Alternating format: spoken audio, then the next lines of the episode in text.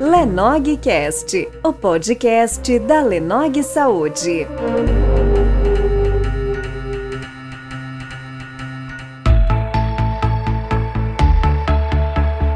É, meu nome é Leandro Nogueira, sou apresentador da Lenogcast, o podcast da Lenog Saúde. Hoje nós estamos gravando aqui o nosso episódio número 9, com uma convidada muito especial, colega médica, a doutora Marília, ela, ela é, é médica endocrinologista, né, especialista pela SBEM e professora na PUC de Goiânia. E ela aceitou o convite para a gente estar tá falando aqui hoje sobre é, obesidade e o transtorno de compulsão alimentar. Então a gente está tá ao vivo também aqui no, no Instagram para dúvidas. Quem quiser mandar dúvidas aqui no final, além das que a gente já recebeu por direct, a gente vai estar tá respondendo também as que chegarem agora. E eu vou falar um pouquinho sobre o tema, né, do, da importância de, de a gente estar conversando sobre isso, né, Marina, no meio de uma pandemia, uhum. falando de obesidade, de compulsão alimentar, aí para o pessoal, né, para os nossos ouvintes entenderem, Marília, você consegue falar para a gente assim, o que, que é obesidade, uma definição para a gente, se a obesidade é uma doença também, o que, que ela é, como que vocês estão vendo isso na endocrinologia, Marília? Leandro, agradeço muito pelo convite, né, em primeiro lugar, é um prazer discutir um tema assim com você, como psiquiatra. Acho que essa interface endocrinologia e psiquiatria tende a crescer ainda muito, acho que a gente cresce juntos e o paciente só tem a ganhar com isso também, né? E sim, a pergunta que você me fez, né? Então, a obesidade ela é uma doença. Eu acho muito importante que todos percebam isso, né? É o que a gente tanto fala hoje em dia, porque se a gente não tem uma doença, a gente não trata essa doença, então não tem o que eu tratar. Então é super importante que o paciente se conscientize desse, dessa, dessa questão, né? A definição de obesidade realmente é um excesso, né, de, de gordura corporal e a gente define essa obesidade por índices, que é, na verdade, a gente usa mais é o IMC. Uh, tem os prós e contras, IMC é um cálculo muito tranquilo, fácil, rápido da gente fazer, que é aquele que a gente pega o peso e divide pela altura ao quadrado, e hoje a nossa definição de obesidade é quando a gente tem esse IMC acima de 30, então maior ou igual a 30. A gente faz alguns adendos, e, por exemplo, se eu pego um paciente que realmente é muito musculoso, às vezes ele vai dar um IMC acima sem ser necessariamente excesso de gordura. Então, por isso que é importante definir que tem esse IMC, mas que a gente define esse IMC desde que o paciente não fuja essa regra, que não seja esse paciente que realmente é muito musculoso. Em crianças e adolescentes, então abaixo de 18 anos, a gente costuma usar os gráficos, né? Então, daí a gente já vai usar os percentis. Mas para adultos acima de 18 anos, a gente usa realmente o IMC acima de 30. E, e além da, dessa questão do IMC, ô Marília, existem alguns outros exames complementares que podem ser solicitados também para estar tá avaliando essa questão da obesidade? Como que está a medicina né, complementar com relação a isso hoje, Marília? Sim, o que é bem importante é exatamente por essa questão. Então, como eu falei que a gente tem o paciente que tem excesso de massa magra, hoje nós temos alguns que fazem muita musculação e tudo mais, a gente também tem o oposto. Então, eu vou dar um exemplo do idoso sarcopênico. Então, é aquele paciente idoso que de repente você calcula o IMC dele, parece estar um IMC dentro do normal, mas você observa que é um idoso que quase não tem, tem pouco músculo e tem muita gordura. Então, será que realmente o peso é normal? É por isso que também idoso, a variação de IMC é diferente de quem é dos pacientes que não são idosos. Então, isso também deve ser levado em conta. Agora, exames complementares que nós temos. A gente tem a densitometria de corpo inteiro, que a gente pode fazer. A gente tem a bioimpedanciometria. A bioimpedanciometria é bem legal, porque é mais é, rápida, o aparelho né, não é tão, tão caro quanto uma de densitometria de corpo inteiro, que a gente usa o mesmo da densitometria óssea. E através desses exames a gente consegue saber da composição corporal do nosso paciente, diferente do IMC, que não leva isso em conta. Então, esses são os dois métodos que a gente usa mais hoje em dia. Então, tanto a densitometria de corpo inteiro quanto a bioimpedância, sendo a bioimpedância mais usada por ser rápida, fácil, né? Mas o paciente tem que estar com bom preparo, isso é muito importante. E fazer sempre no bom aparelho. A gente tem os aparelhos melhores hoje, então os tetrapolares, octapolares, que a gente acaba tendo uma leitura de maneira mais fidedigna, desde que o paciente esteja com bom preparo. Então, acho que esses seriam os melhores aí hoje. E hoje o convite, né, é, que nós fizemos, né, como você já disse, eu também me apresentei, eu sou psiquiatra, e hoje tem sido muito comum a questão da compulsão alimentar, trazendo como consequência a obesidade. Então, é, acho legal a gente estar tá tendo essa conversa, né? Eu vou falar um pouquinho agora para os ouvintes aqui sobre a compulsão alimentar, que a gente chama de transtorno de compulsão alimentar, ou TCA, ou TCAP, né, que é o transtorno de compulsão alimentar periódica. Em inglês, a, a sigla né, é o BID, que a gente fala, né, que é o Binge Eating Disorder.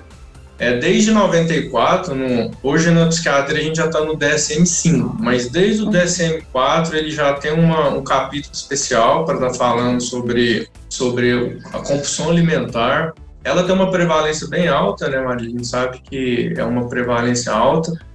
E, e principalmente os pacientes obesos e os pacientes pós-bariátricos, eles têm uma, uma, um fator de risco maior a ter compulsão alimentar. Então, por isso que a gente tem que estar tá olhando, porque às vezes o paciente com obesidade, talvez ele não vai conseguir ter uma melhora, né, ter o, a eliminar o, o peso que ele precisa eliminar pela questão da compulsão alimentar.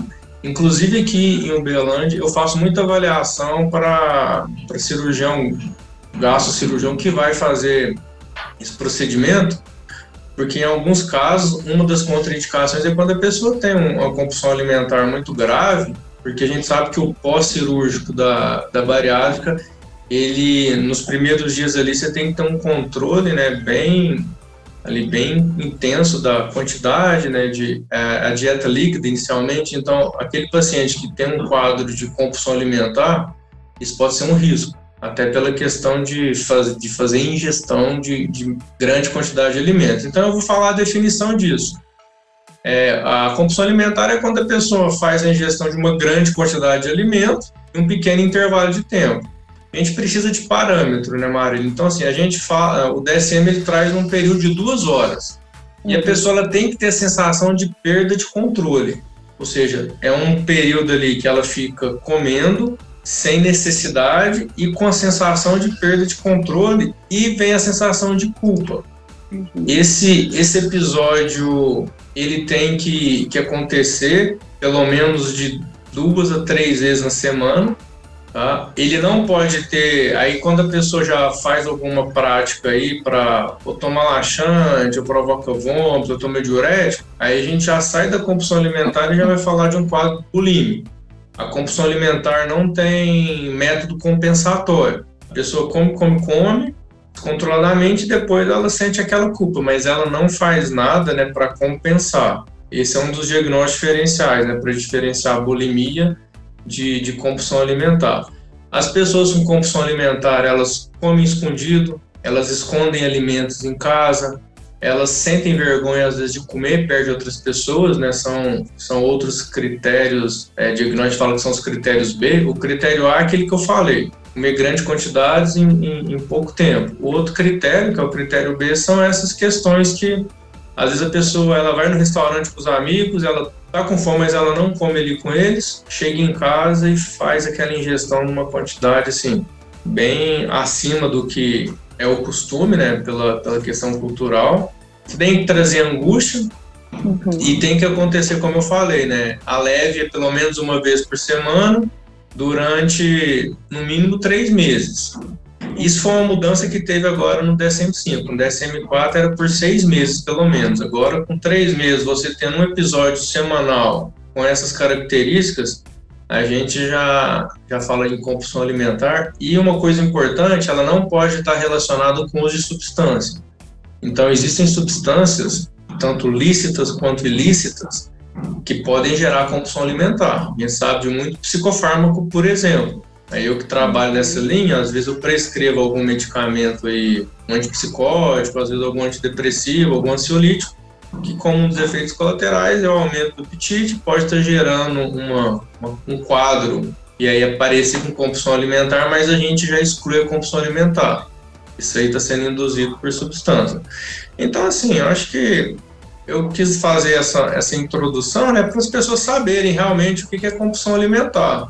Até uhum. porque a gente vai estar tá falando agora relacionando com a questão da obesidade, uhum. né, o, Marília. E, e aí, já pegando o gancho da sua área, quais são os principais riscos hoje para um paciente obeso? Porque às vezes tem aquele paciente obeso que não está preocupado, que não. Uhum. Aí ele, são aquelas pessoas que falam que não vão ao médico porque quem procura acha. E quais são os riscos, assim, da pessoa que está num quadro já de obesidade? Uhum. É, Leandro, é uma ótima pergunta, só queria voltar um pouquinho no que você falou, já vou responder essa pergunta, né? Ah, Mas eu achei interessante nessas classificações que a gente fala da, de transtorno de compulsão alimentar, diferenciar o TCA, que é o transtorno de compulsão alimentar, da compulsão, né, do episódio só, né? Então, uhum. nem todo mundo que tem compulsão tem transtorno de compulsão alimentar. Então, é importante falar isso também. Né? Igual a tristeza e a depressão, né? Você pode isso. ter tristeza e não, e não ter depressão.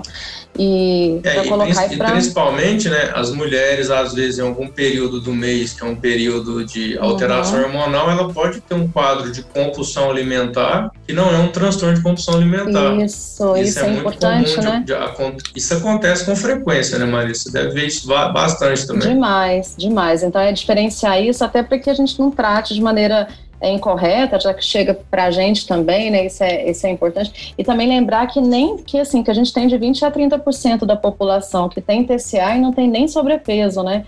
Então, TCA não necessariamente acontece só em pacientes com obesidade e sobrepeso. A gente sabe que muitos obesos com sobrepeso têm TCA, mas esse de 20 a 30% é, é, tem peso normal, né? Que é interessante também. Então, é bom avaliar, acho que em vários perfis de pacientes, né? Em relação, então, às consequências de obesidade que você falou, a gente tem várias endócrinas, então a gente pode comentar a esteatose hepática, que é a gordura no fígado, e hoje em dia leva tantos pacientes a procurarem ajuda. Eu falo que o paciente, ele chega, quando ele faz uma ultrassom, é interessante isso, né, Leandro? Ele faz a ultrassom, tá esteatose hepática, ele assusta.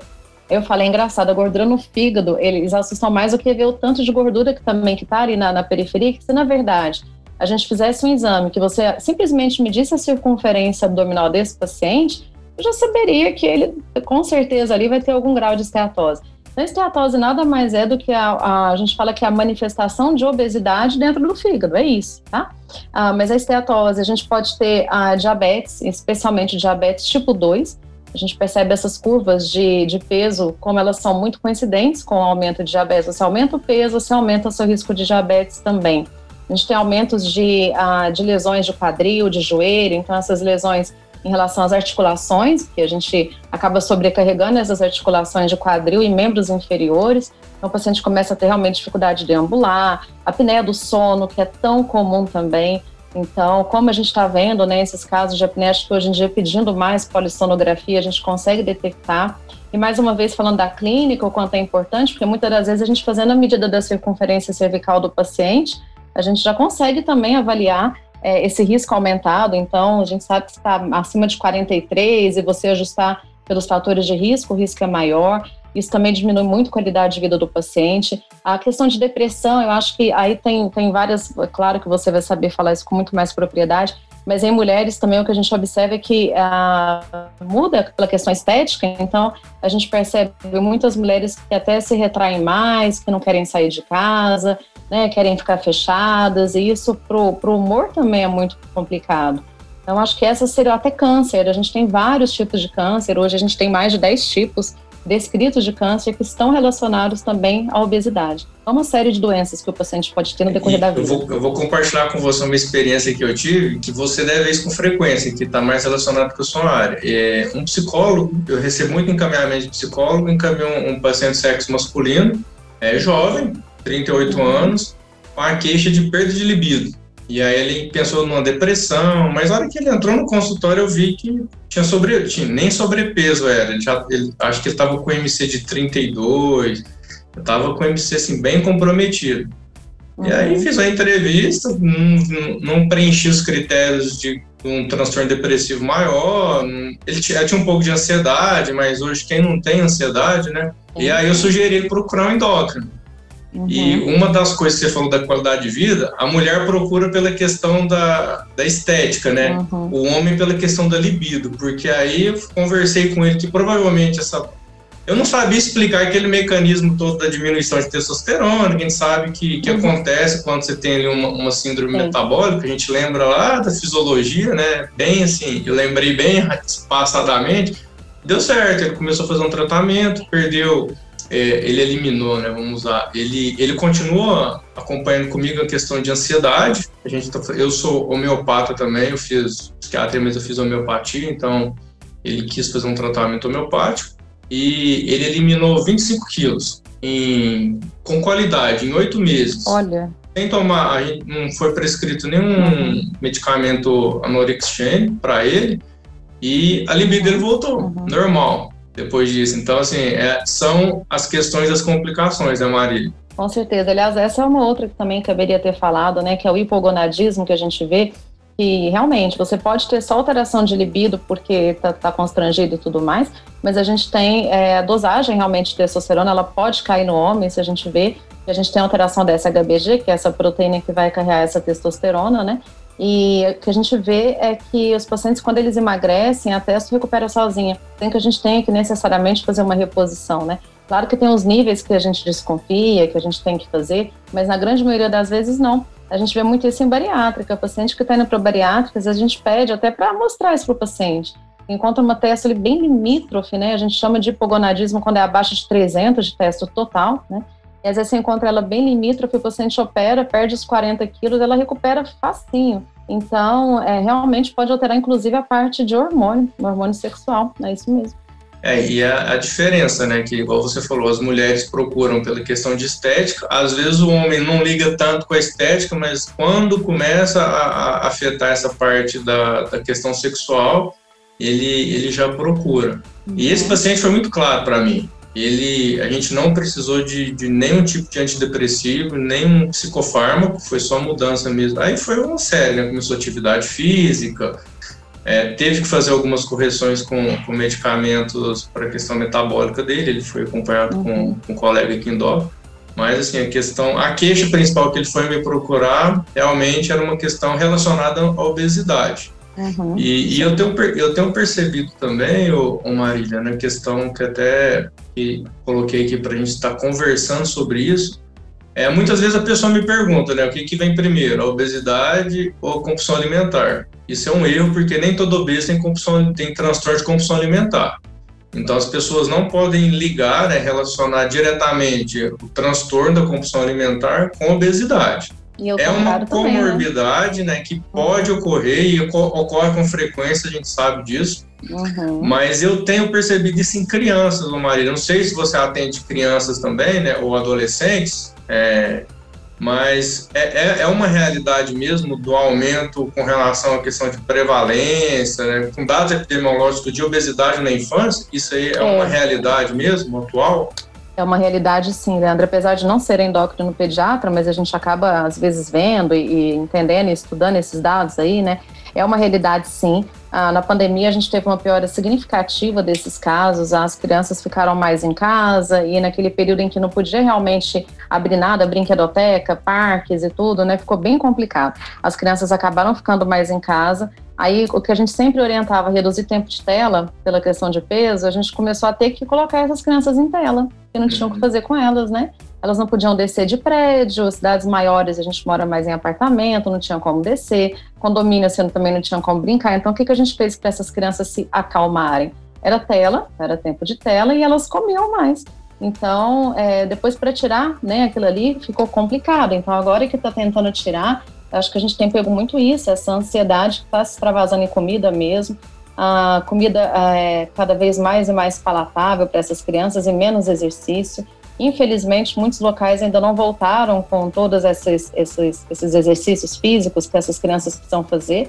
Elas mantiveram esse hábito alimentar inadequado e aí não estão se exercitando, né? Então, acho que essa obesidade infantil tem aumentado com certeza. E é algo que a gente tem que correr atrás para tentar resolver o quanto antes. É, e aí você falou da, da questão da pandemia, né? É, eu também não atendo crianças, não fiz, não sou psiquiatra infantil, mas a demanda aumentou muito e, e, principalmente a gente vê que conversando com colegas né, que atuam nessa área, e as, as minhas próprias atendentes me passando assim, às vezes ela fala, nossa, hoje ligou quatro mães aqui querendo marcar consulta para criança ou para adolescente. E a gente vê que a ansiedade, ela, ela aumentou, né, e tem aumentado nessa pandemia, principalmente para as crianças e para os uhum. adolescentes.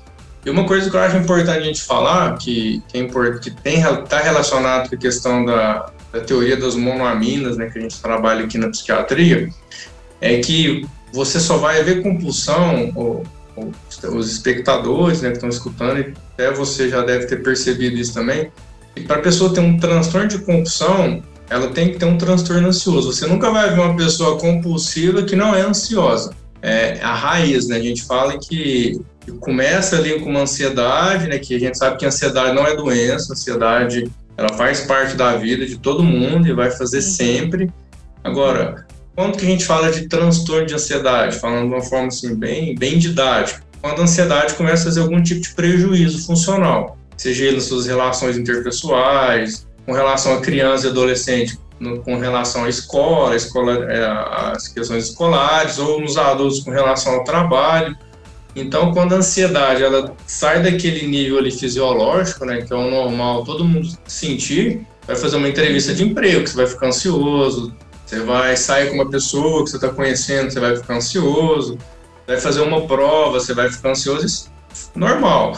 Agora, quando a ansiedade começa a ficar constante, né, Maria, começa a ser uma coisa está trazendo muito prejuízo, a gente já fala de transtorno de ansiedade. E a ansiedade ela é o primeiro passo ali para as compulsões. Não só, a gente está falando aqui de compulsão alimentar, mas se for pegar todas as compulsões, por compra, por jogos, por diversas outras, outras áreas aí, é, tá nessa questão da ansiedade. Por isso que com o Covid, né, a gente aumentou a ansiedade de todo mundo. Ah, o nosso parâmetro aí, é, ele realmente aumentou. Inclusive, você comentou aí dessa questão. A, a, Sociedade Brasileira de Psiquiatria, a BP, ela fez um, uma pesquisa com os associados e eles divulgaram o resultado agora, teve um aumento de 70% na procura. Eles uhum. pegaram, a gente preencheu um, alguns formulários, comparado uhum. aos anos anteriores, e é um estigma muito grande, né? Não é todo Nossa. mundo que procura um psiquiatra. Você tá procurar um psiquiatra, porque eu falo que a gente só apaga incêndio. Quando a pessoa chega aqui no consultório é porque ela já está muito grave, porque ela tenta, se, tenta dar um jeito, segurar sem ter que procurar. E realmente isso aí foi um, tem sido, né, ainda está sendo um grande desafio para nós.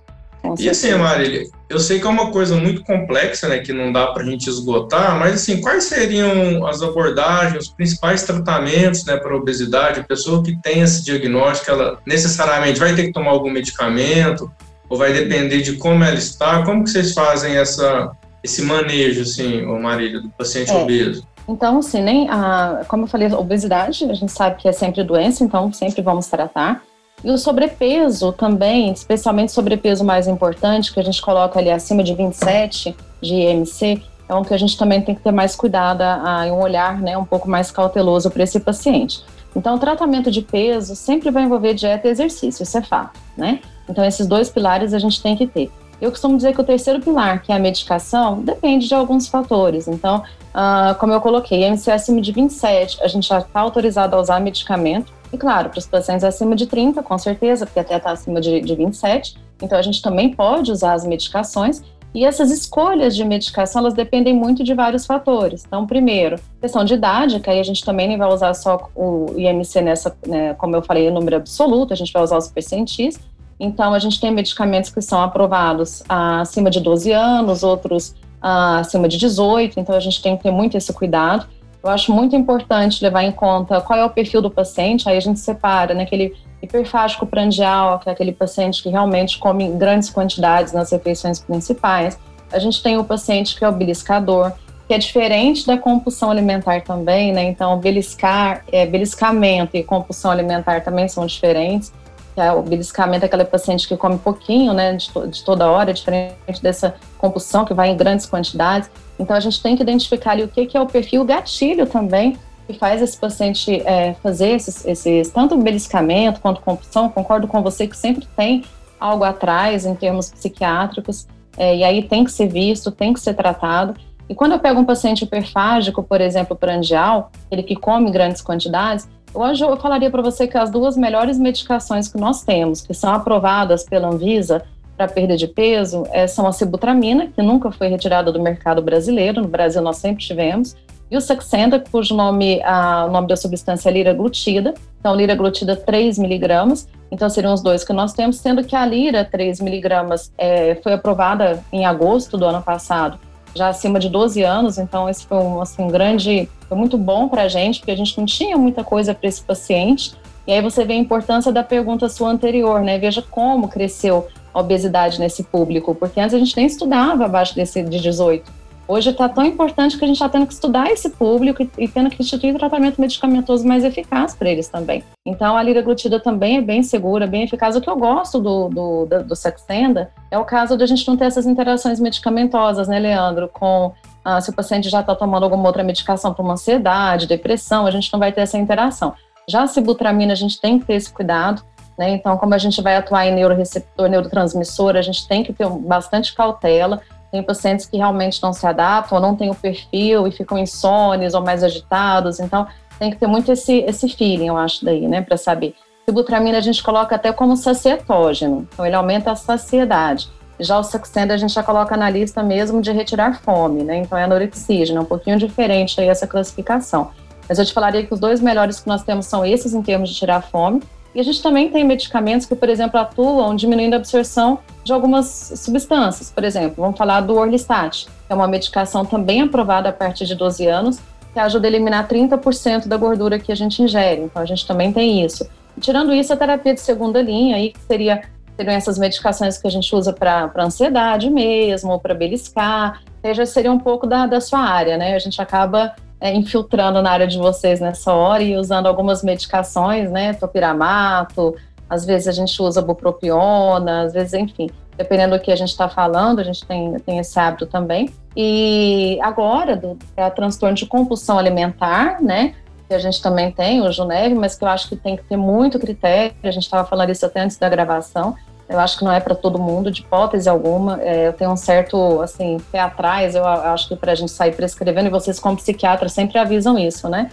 As aulas em conjunto tem que ter realmente muito critério para usar. Mas de uma maneira geral, acho que seriam esses, os mais importantes, assim. Sim, é, e, e, isso acontece às vezes comigo no consultório. Às vezes eu já recebi pacientes que já faziam uso de sibutramina, prescrito uhum. pelo endócrino, e iam me pedir a a gente lida com isso, né, Maria? É uma coisa que médico não gosta é a pessoa pedir prescrição continuada de outro colega. Ah, eu já tomo há tanto tempo. E a minha orientação é sempre essa, porque assim, eu não vejo sentido de uma pessoa fazer uso de subutramina se ela não estiver fazendo um acompanhamento com um nutricionista, com um endócrino, não estiver fazendo atividade física. Ela e é o que acontece quando a pessoa uhum. vem procurar é porque ela quer só tomar a sibutramina, que realmente uhum ela dá uma segurada né, na questão do, uhum. da saciedade, do uhum. apetite, ela diminui o apetite, realmente, só que é a questão mesmo de como utilizá-la. Ela não é um Sim. medicamento ruim, eu não vejo ela com uhum. o próprio, próprio Venvance, também não vejo ele como um, um, medicamento ruim, mas a gente tem que saber utilizar, né? O, o uhum. FDA aprovou, né, há pouco tempo, em poucos anos que o FDA aprovou a o Venvance, o Juven, para tratar compulsão alimentar. Isso aí é recente. É, é bem é, recente. já, né? É verdade. É, é recente, uhum. menos de cinco anos isso. Uhum. E é uma medicação muito potente. Ela é uma boa medicação e desde os pacientes eles têm que entender porque às vezes a gente recebe assim, um paciente chega no consultório e fala, ah, o meu colega está tomando isso, eu queria tomar também. Mas você analisa todo o perfil dele, se tem indicação, se não tem, e eu, o que é mais grave é quando eles começam a tomar, né, que o colega dá para eles, eles já chegam fazendo uso de uma medicação que talvez não é o mais indicado. Uhum. Né? A, a própria o próprio Venvance, ele, dentro da psiquiatria, ele tem muitas contraindicações. O paciente uhum. com histórico de transtorno bipolar, contraindicação absoluta, paciente com alguma história de psicose em alguma parte da vida também. Então, assim, a gente tem que que está olhando essas questões, né, para não criar um outro problema, porque às vezes você resolve um problema e você cria outro.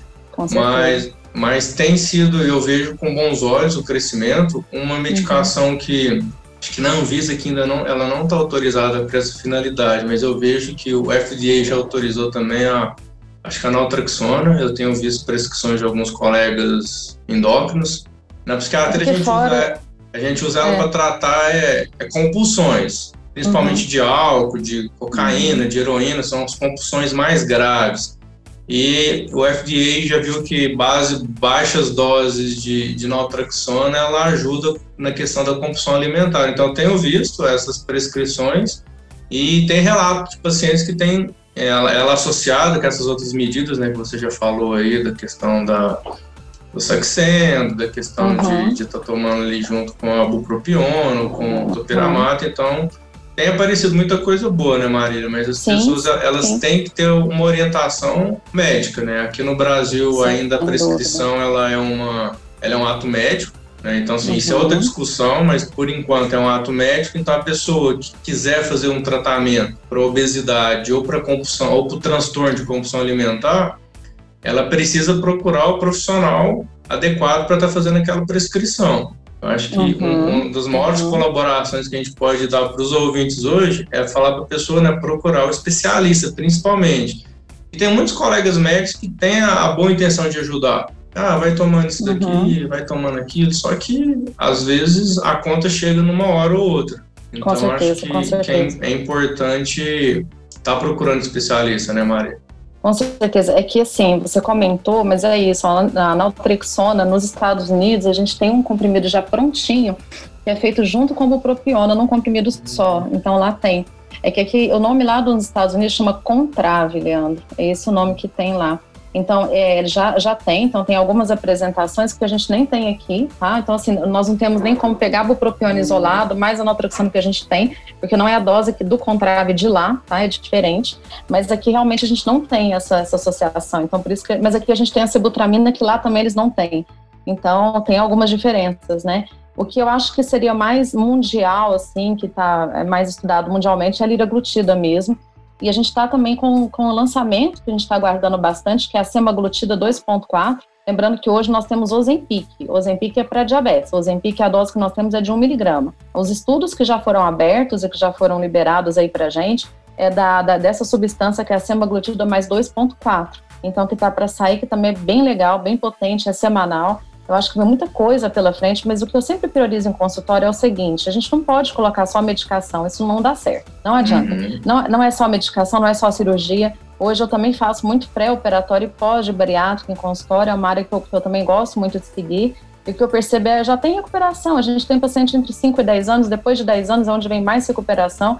E esses pacientes que recuperam é porque realmente não corrigiram alimentação, exercício físico e a questão psicológica e psiquiátrica. Eu falo que aquela equipe multidisciplinar não é só para te dar o laudo.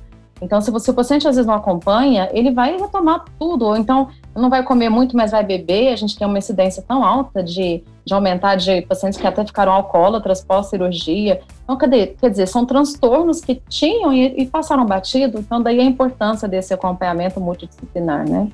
Sim, com certeza, né? E essa conversa nossa hoje justamente por conta disso, né? Nossas áreas, elas elas têm uma interface assim que cada vez está ficando mais frequente, Marília, assim. Você deve cansar de ver pacientes que chegam aí com alguma comorbidade psiquiátrica.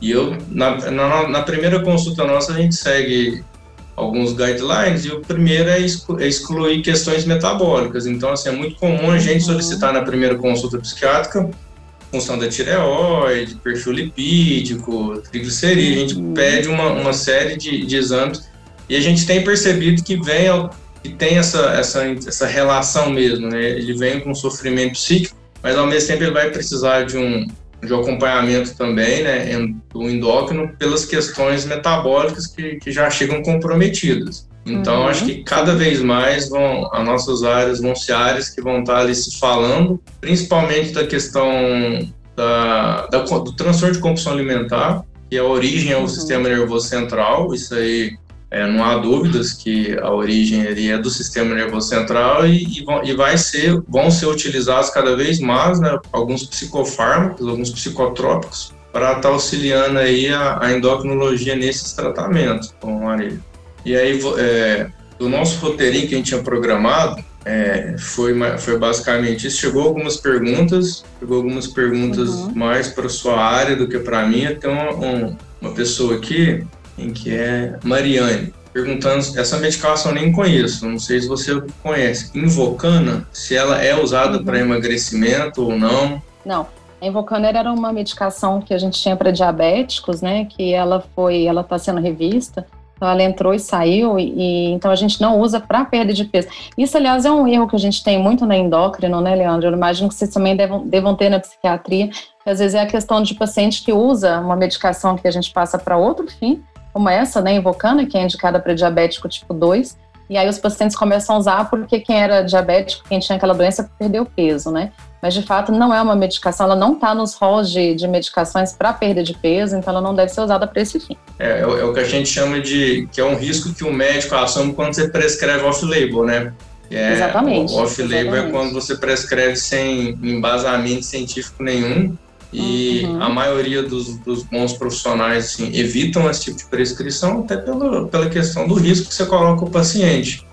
É, sim, sim, sim. Essas glicosinas estão sendo muito usadas, né? Aquela que essa, essa colega perguntou aí, a canagliflozina, que é invocana, e a gente tem outras, não só ela, né? Às vezes você pode conhecer mais o Forxiga, o Jardiance, que são da mesma classe, que são aqueles que fazem, são inibidores de SGLT2, então eles fazem a gente eliminar mais é, açúcar no xixi, vamos assim colocar de uma maneira bem fácil de entender, né? Pela urina.